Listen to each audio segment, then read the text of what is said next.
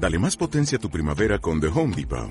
Obtén una potencia similar a la de la gasolina para podar, recortar y soplar con el sistema OnePlus de 18 voltios de Ryobi desde solo 89 dólares. Potencia para podar un tercio de un acre con una carga. Potencia para recortar el césped que dura hasta dos horas. Y fuerza de soplado de 110 millas por hora. Todo con una batería intercambiable. Llévate el sistema inalámbrico OnePlus de 18 voltios de Ryobi. Solo en The Home Depot. Haces más. Logras más.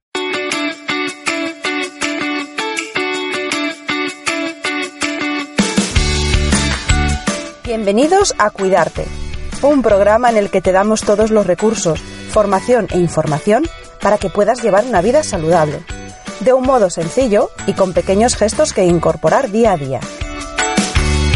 Porque creemos en la revolución de las pequeñas cosas y porque queremos ayudarte a tomar las riendas del estilo de vida que deseas.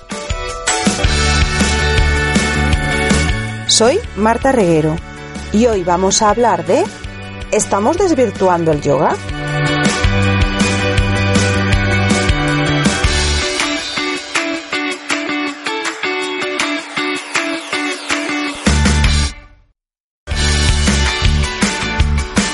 Este título lo he cogido de un artículo que da origen a la reflexión que voy a dejaros hoy por aquí en este episodio.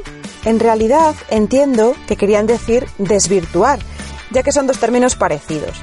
Eh, de hecho, desvirtualizar tiene que ver con, conocer en persona a alguien con quien hemos tenido una relación virtual o a través de medios digitales. Bueno, en este caso, desvirtualizar el yoga o desvirtuarlo hace referencia a que quizás eh, la, la, popularidad del yoga, el que se haya difundido y que ahora lo practiquemos muchísimas más personas que antes, puede estar contribuyendo o tenemos el riesgo de caer en que pierda algo de su esencia. Y esto es algo que recientemente leía en dos artículos muy diferentes. Y estas lecturas son las que ha dado pie a que, a que yo decida traer este tema aquí, hablarlo hoy con vosotros en, este episodio de, jueves. Em, el primer artículo era un, artículo del, país, del suplemento La Buena Vida. El país es un diario nacional y este suplemento, bueno, pues hace artículos bastante interesantes, sobre todo trata de ir un poquito más allá de lo que podemos encontrar en la prensa general, porque eh, suelen traer eh, novedades, indagan mucho en, descubrimientos así de último modelo y nos plantean muchas veces eh, mm, ideas para que surja el debate o por lo menos para hacernos pensar. Es verdad que este artículo del país, lo primero que me ha llamado la atención mm, sobre todo yo creo que tirando de mi, de mi no sé, iba a decir de formación profesional, bueno, de lo que yo estudié, cuando estudié periodismo nos insistían mucho en separar siempre opinión de información. Y, a la hora de, estudiar los géneros periodísticos se estudiaba precisamente qué características tenía cada uno.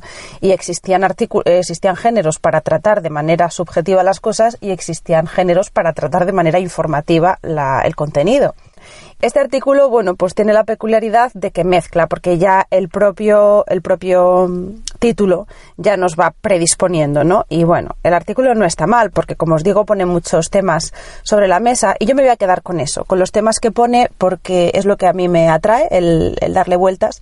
No solo a mí, sino a varias compañeras que se dedican, como yo, a la enseñanza del yoga nos ha perturbado un poquillo este segundo artículo porque viene en un medio especializado, Yoga en Red, que es una publicación online donde se tratan temas interesantes de esta disciplina y porque además es una entrevista con un maestro de yoga eh, muy reconocido, con toda una vida dedicada al estudio, a la vivencia en sí mismo del yoga, a Swami Satyananda Sarasvati.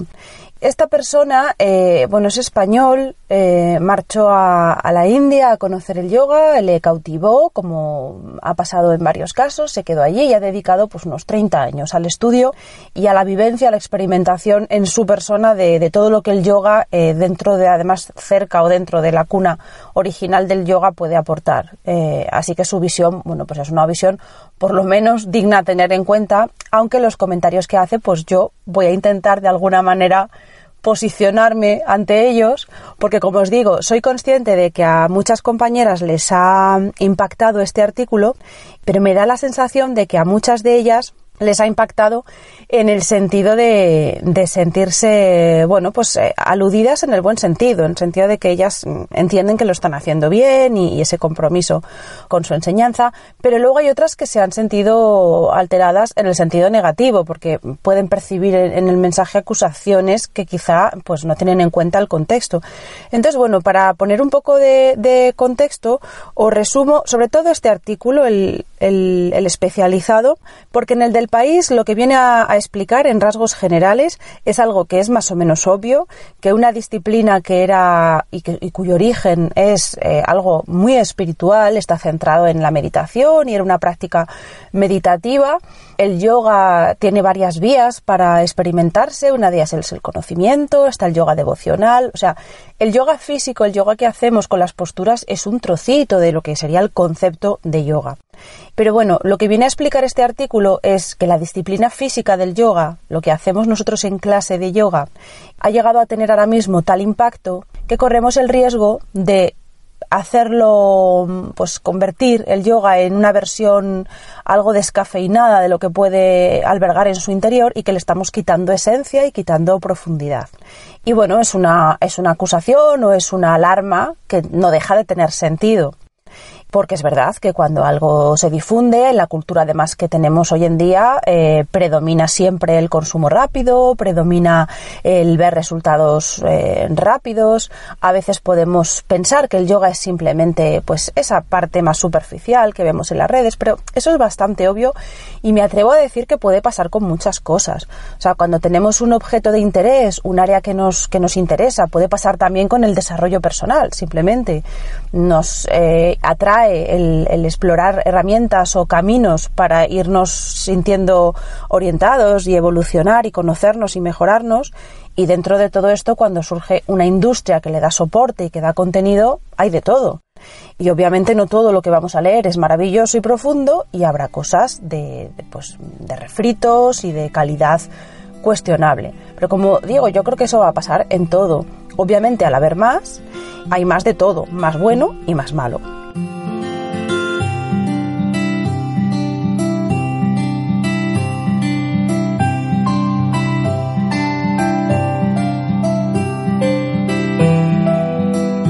El artículo de, de Swami Satyananda Sarasvati ya eh, se detiene en algunos puntos, que es lo que bueno son que me llaman más la atención y que quizá pues eh, nos puede hacer eh, pensar. Yo no sé si vosotros, al escucharme, sois practicantes de yoga, os interesa, sabéis que aquí hablamos con frecuencia del yoga. La introducción que yo puedo haceros para justificar que el yoga esté tan presente es que para mí el cuidarnos va a pasar siempre por conocernos, por eh, entender nuestra mente y por tratar de calmar nuestra mente y centrarla y encontrar foco para que de esa manera aparezca el equilibrio necesario en el que nosotros podamos encontrar esas oportunidades de desarrollar la mejor versión de nosotros mismos. Por lo tanto, para mí el yoga es una herramienta fundamental. Pero quizás vosotros no practicáis yoga o nos atrae. Bueno, eh, yo creo que la reflexión puede ser válida, quizá como, como idea o, como conceptos que se van a manejar. Y, os invito a quedaros, aunque no practiquéis yoga, para ver qué podéis sacar de aquí, que siempre la intención a la hora de tratar cualquier tema. Cuando este maestro da, da su opinión, es cierto que estamos ante un artículo que de verdad se presta a ello, porque es una entrevista.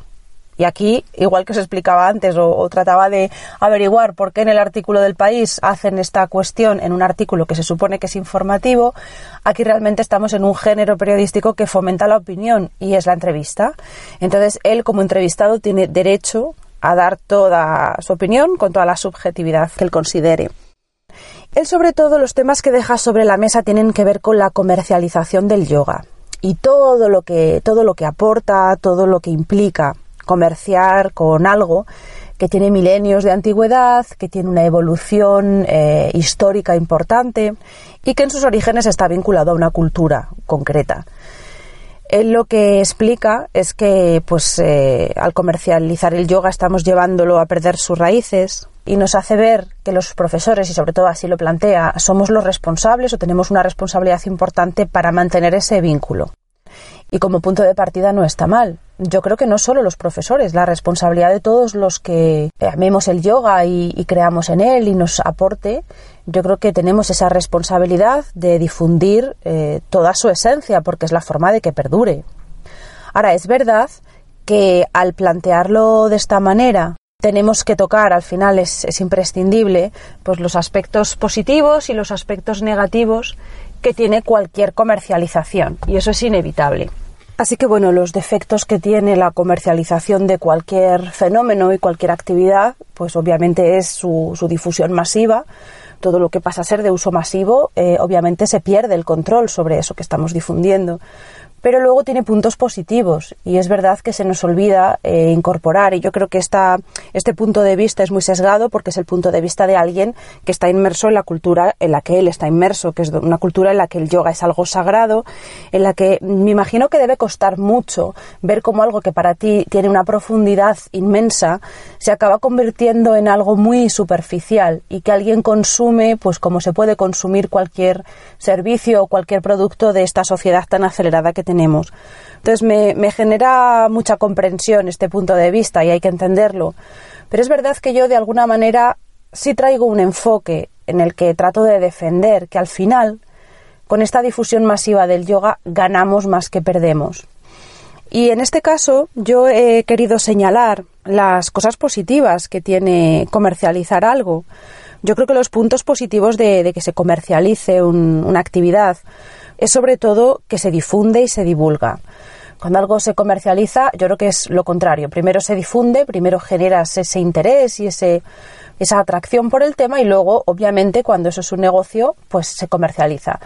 Y ojo, porque estamos en una sociedad que hemos creado todos, en la que identificar comerciar con algo que es malo, mm, pues nos haría responsables a todos de cada acto que, que hacemos porque comerciar eh, es lo que nos permite llevar eh, hoy por hoy, es lo que nos permite sostener nuestra, nuestra vida. Cobramos por nuestro trabajo, estamos comerciando con nuestro trabajo y nuestro trabajo muchas veces está enfocado en ofrecer un servicio o un bien a otras personas que pagan por ello. Y en ese intercambio es donde surge pues esta sociedad capitalista en la que estamos inmersos, obviamente con todos los extremos que pueden darse y buscando en la medida que tenemos ética y tenemos intención de hacer un consumo responsable, de tratar de enfocar esa comercialización tanto como vendedores como compradores para que tenga el mayor sentido. Pero entonces al, divulgar algo, eh, y al difundirlo, pues inevitablemente pasa por comerciarse. Y eso no tiene por qué ser malo. Es decir, si yo, si un profesor puede ganarse la vida dando clase, podrá dedicar su vida a dar clase. Y una persona que se dedica a algo puede invertir tiempo, energía y puede formarse y puede cuidar eso que hace. El yoga hoy por hoy, mm, aunque se ha difundido mucho y se comercializa, como decía este autor, este maestro, mm, es muy complicado que una persona viva solo de dar clases de yoga. Es decir, no es, no es tampoco eh, el comercio de algo que, bueno, si lo comparas con cualquier otra actividad, es verdad que ha salido de ser algo muy sectario o muy... A ver, sectario suena mal, hablando de yoga, pero no, no quería referirme a, a, que sea de secta, sino a que sea algo muy de un sector, ¿vale? Entonces, ahora ya parece que cualquiera podemos hacer yoga y antes estaba centrado más en determinadas personalidades o, una forma concreta de ver la vida y se ha democratizado de alguna forma. Cuando vemos entonces que comercializar conlleva el que surja una profesión, todo lo que se profesionaliza se mejora. Y luego obviamente habrá profesionales buenos y profesionales malos, pero cuando hay un elemento, una actividad que no tiene ese impacto y que no tiene ese reflejo en un consumo, que al final el consumo refleja interés, es más difícil generarse una profesión y ahí estamos totalmente a la deriva de lo que cada persona quiera hacer con el yoga, de manera totalmente individual. De alguna manera, al divulgarlo y al compartirlo y al crear un mercado de eso, también aparecen las reglas que regulan ese mercado. Y es verdad que las reglas del mercado a veces son muy crueles y son duras, pero en la otra alternativa es la ausencia absoluta de reglas, y no todo es bueno tampoco en la subjetividad absoluta. Es decir, es verdad que ahora, como decía él, puede haber maestros, profesores muy superficiales que se queden solo con la transmitiendo la parte que gusta, la parte que el cliente demanda y te dejas fuera mucho material. Pero a lo mejor esa parte que tú estás transmitiendo ya de por sí la puedes hacer con la mayor calidad posible Y entonces, aunque tu yoga sea un yoga limitado, puede ser un yoga limitado bueno.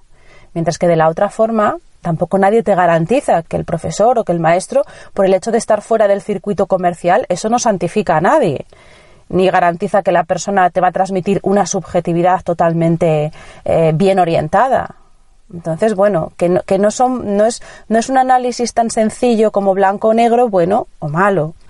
Es verdad que hay puntos negativos en la comercialización de algo, y ahí sí que le damos la razón al, al gurú, que es verdad que además está en su postura, porque algo que se comercializa, lo primero que ocurre es que cambia, porque evoluciona. En el momento que hay muchos más practicantes y que aparecen otros factores que lo van a ir moldeando, como en este caso es el factor del consumo, de hacerlo interesante para el consumo, el yoga va a cambiar. Y los cambios pues siempre asustan y los cambios de, en este sentido son muy rápidos, con lo cual tampoco es un cambio a lo mejor más orgánico, porque el yoga ha evolucionado de por sí. A mí me da la impresión de que cualquier persona que hace mucha referencia a esas raíces sagradas del yoga no puede perder de vista que incluso desde etapas muy, muy, muy primigenias ya el yoga cambió. O sea, en el momento que aparecieron movimientos que fueron haciendo que el yoga se mezclase con otras filosofías, el yoga, una vez que recibe la influencia del tantrismo, no es el mismo yoga que practicaban los brahmanes y, personas totalmente separadas de la vida cotidiana. Entonces, el yoga eh, ha evolucionado y es lo lógico. Lo que pasa que es cierto que no es lo mismo a lo mejor percibir una evolución orgánica con sus momentos y sus espacios que la evolución tan vertiginosa que aporta cualquier cosa sometida a los vaivenes del consumo.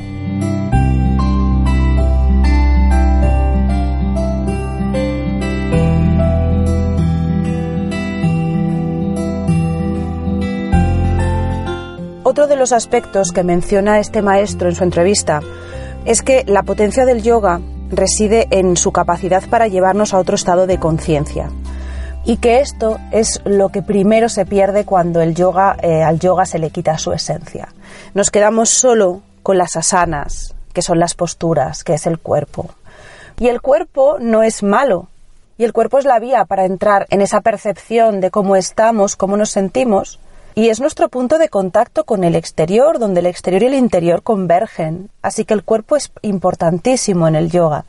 Lo que sí entiendo y entendemos a, este, a este maestro es cuando hace referencia a que si solo nos quedamos con las asanas, estamos privando a los alumnos y a los practicantes a que conozcan el resto y lo más profundo del yoga que viene después de las asanas.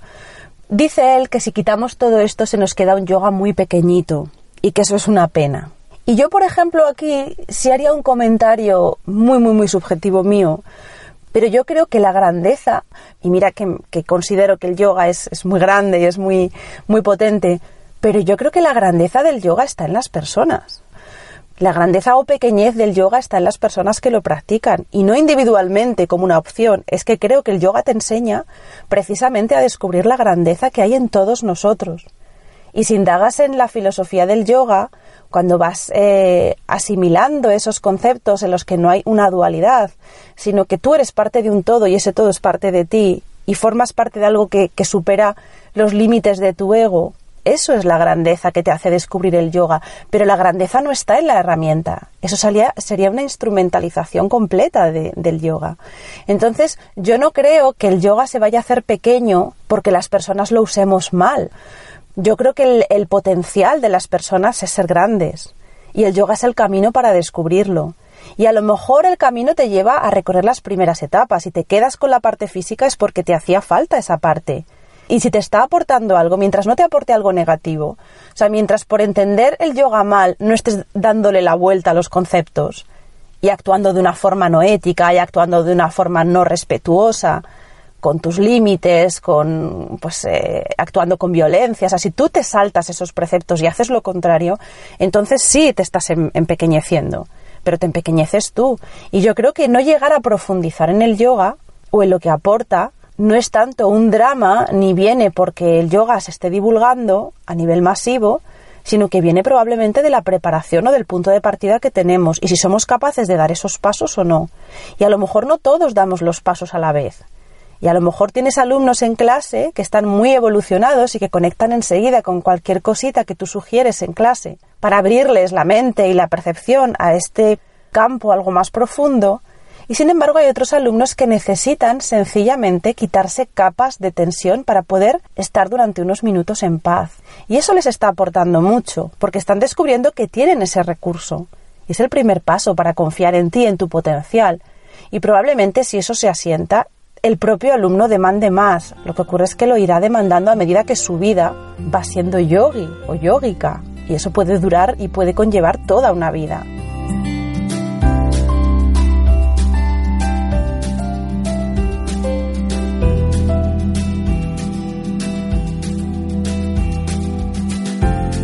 Creo que además en este enfoque, y aquí sí que voy a ser muy crítica y pido disculpas si os chirría lo que digo, pero yo creo que no deja de haber un enfoque algo paternalista mm, en el concepto eh, o sobre el alumno practicante. Es decir, es la idea de te van a engañar, te van a vender un yoga descafeinado, te van a impedir que profundices en el yoga con todo su potencial, como si nosotros practicantes fuéramos totalmente borregos y vamos a ir totalmente mm, sin tener ningún tipo de capacidad crítica a recibir cualquier cosa que nos den.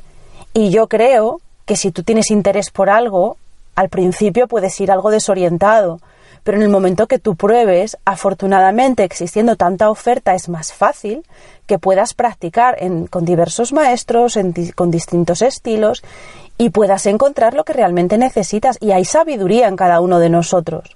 Y de hecho yo creo en, en potenciar ese, esto que ahora se dice empoderamiento para todo, pero bueno, esa autogestión y esa capacidad de responsabilidad de cada uno y de poder de cada uno para discriminar. Yo creo que no somos tontos y yo creo que una persona que vaya a practicar yoga va a encontrar, sobre todo fuera de la razón, si nos estamos guiando por esa capacidad que tiene el yoga para conectar cosas, podemos incluso quitar capas de raciocinio y simplemente ir a lo que te funciona, a cómo te sientes en clase.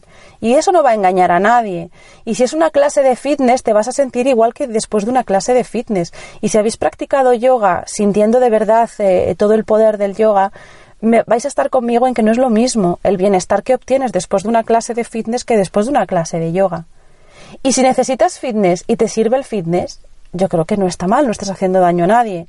Que le ponga la etiqueta de yoga o no, bueno, yo creo que va a haber casos en los que alguien reduzca el yoga a esas clases de gimnasio, que es, realmente el ejemplo que más nos chirría a todos.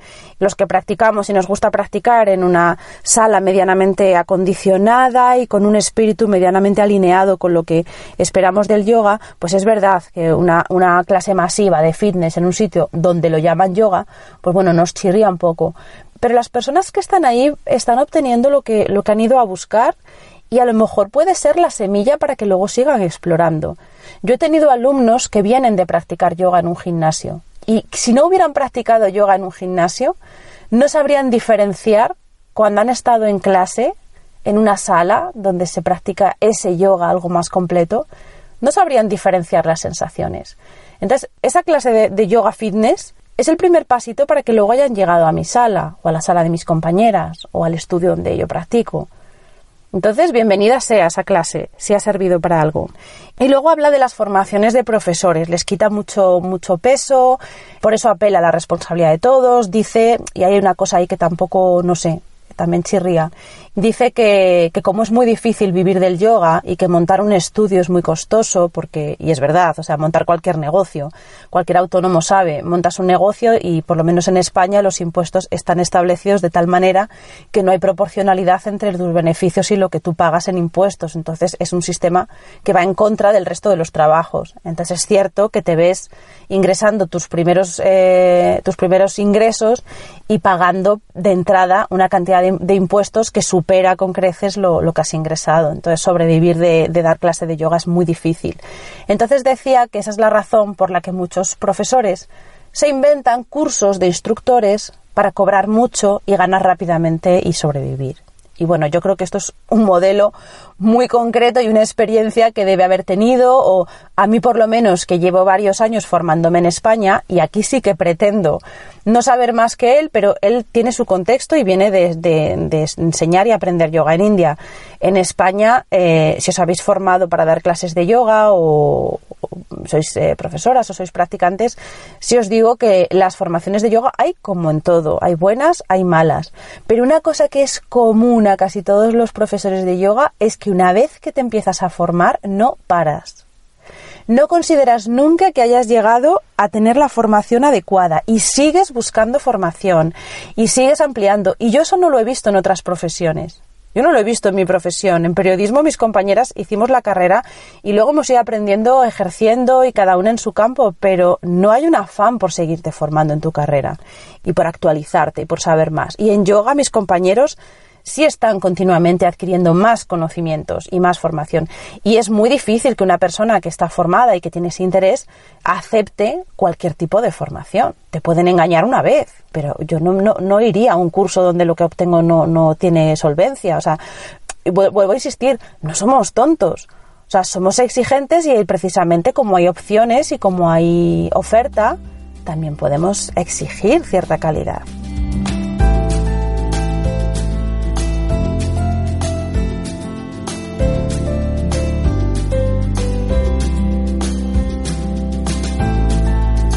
En definitiva, él nos dice que el yoga es lo que vives, no lo que sabes, con lo cual aquí también, bueno, cierta contradicción. Y luego hay una cosa que me llama mucho la atención y es que dice que la espiritualidad general no existe, porque habla de que la meditación también la hemos simplificado y que la meditación sin guía no lleva a ninguna parte. Yo, mm, disiento con todo esto. Yo creo que la espiritualidad está dentro de nosotros.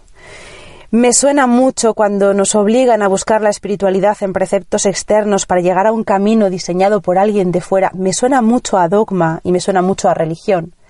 Y aunque él establece que el yoga pues tiene que estar indisolublemente unido al hinduismo, yo creo que no es así. Yo creo que un concepto o un bien cultural es, es democrático. Yo creo que el yoga se puede desvincular de la religión y de hecho hay yoga en diferentes religiones que no se trata de ver de quién es el yoga y quién lo ha inventado y a quién pertenece, porque incluso los orígenes son difusos. Y él dice que no hay yoga agnóstico, que no es posible. Mm, yo creo que podemos hacer eh, yoga sin dogma. Y vuelvo a retomar su frase cuando dice yoga no es lo que sabes, es lo que vives. Con lo cual necesitamos realmente esos dogmas externos para conocer qué es el yoga. Existe un yoga del conocimiento, pero es un conocimiento en base a preceptos inamovibles que alguien nos va a dar es cierto que meditar y desarrollar tu espiritualidad guiado por un maestro es algo muy valioso. Y es una de las carencias que quienes eh, empezamos por esta vía y, hay momentos en los que tenemos dudas y nos paramos y, y cuestionamos cosas que hemos aprendido, echamos en falta. O sea, la presencia de un maestro y el linaje que te transmite un maestro, yo creo que es un valor y hay que reconocerlo como tal. Y estoy segura de que este autor, este profesor maestro hace referencia a eso porque ha tenido la suerte de, tener estas guías, es algo muy valioso. Pero bueno, con las herramientas que tenemos sí vamos encontrando maestros. A lo mejor no es el único maestro en toda tu vida, pero yo he tenido personas en mi camino a las que considero maestras que me han iluminado en ese momento porque ellos iban varias etapas por delante de mí y han sabido darme luz para que yo siga avanzando. No me han dado dogmas, me han dejado sobre todo conceptos sobre los que yo cuestionarme y plantearme y dudar. Y las respuestas las he encontrado yo, un poquito después, cuando esas ideas han madurado, cuando he podido reflexionar sobre ellas. Y supongo que ese es el papel de un maestro al final, con lo cual mm, no creo que estemos tan lejos de eso, lo que ocurre es que estamos envueltos en una sociedad que es diferente.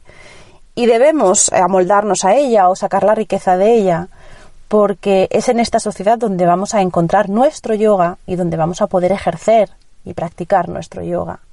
Y puede ser valioso y profundo igualmente, porque a veces mm, supongo que desde fuera es difícil, pero menospreciar las cargas a las que estamos sometidos. Él decía que usar la meditación como algo antiestrés era un subproducto. Eh, si somos realmente conscientes de todo lo que nos limita el estrés, de las limitaciones que tenemos para desarrollar nuestro potencial por la sociedad que nos toca y los enemigos, entre comillas, que tenemos en nuestra propia vida cotidiana, nuestras creencias limitantes, la autoexigencia que tenemos, la aceleración continua, todo eso es un enemigo muy potente, muy fuerte. Y no deberíamos menospreciar una herramienta o, que, el uso de una herramienta para luchar contra eso no, no deberíamos menospreciarlo porque hace mucho daño y nos hace mucho daño, nos, nos deja como anestesiados, nos impide ser conscientes.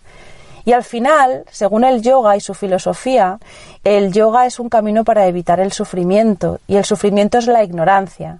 Y esta especie de, de, de, amnesia o de estar dormidos, de no percibir, de automatismos, de dejarnos llevar por el ritmo de las cosas porque cuesta eh, oponerse a esas prisas, a estas urgencias. Todo eso es, es contra lo que luchamos, es nuestra ignorancia, es lo que intentamos superar y es nuestra, es nuestra batalla cotidiana y yo no creo que sea algo menor.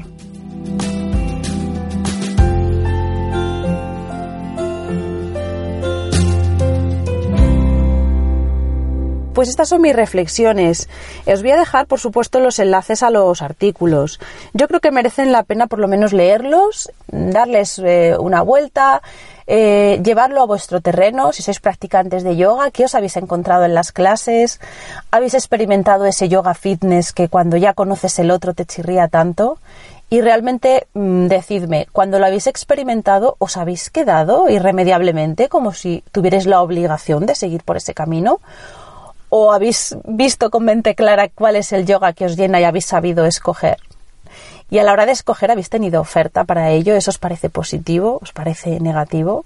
Y luego sí me gustaría también saber si realmente a lo mejor yo hablo porque sí he, he, tenido interés en indagar y he tenido profesores que gracias a sus enseñanzas he podido conocer estas raíces del yoga. Quizás sí es verdad que nos falta ese conocimiento y yo no sé si para el público en general ese conocimiento está asequible o realmente hay algo de cierto en lo que recogen estos artículos y es que una vez quieres ir un poquito más allá y, conocer más sobre la raíz del yoga cuesta encontrar no tanto a lo mejor un profesor que los hay o gente que conoce sino a lo mejor el contexto. Porque claro, tú vas a clase de yoga a practicar yoga, pero a aprender yoga no, no, llegamos a ir, o sea, no llegamos a una clase de filosofía. Es complicado meter toda la filosofía del yoga en nuestras clases y es, es verdad que, que ahí sí que reconozco que hay, hay limitaciones. Pero bueno, si tenéis comentarios os agradeceré mucho, ya que lo de hoy ha sido simplemente dar yo mi opinión, os agradeceré mucho que me los hagáis llegar, que los compartáis. Y bueno, hasta aquí el episodio de esta semana. Como siempre os digo, espero que os haya resultado interesante, que despierte ideas y reflexiones sobre lo que os sirve, lo que no, que os sirva de motivación para crear vuestras propias rutinas y manteneros en el camino de búsqueda hacia todo lo que os pueda hacer sentir bien. Nos encontramos, si queréis, de nuevo por aquí el próximo jueves con contenido inspirador enfocado en haceros más fácil la apasionante tarea de cuidarnos. Sabéis que os agradezco enormemente la difusión de este contenido y vuestro apoyo a través de las valoraciones en iTunes o Apple Podcast, los me gusta en iBox y las suscripciones en cualquiera de estas plataformas. Con estas acciones me regaláis visibilidad y me ayudáis a crecer. Un fuerte abrazo y cuidaros mucho.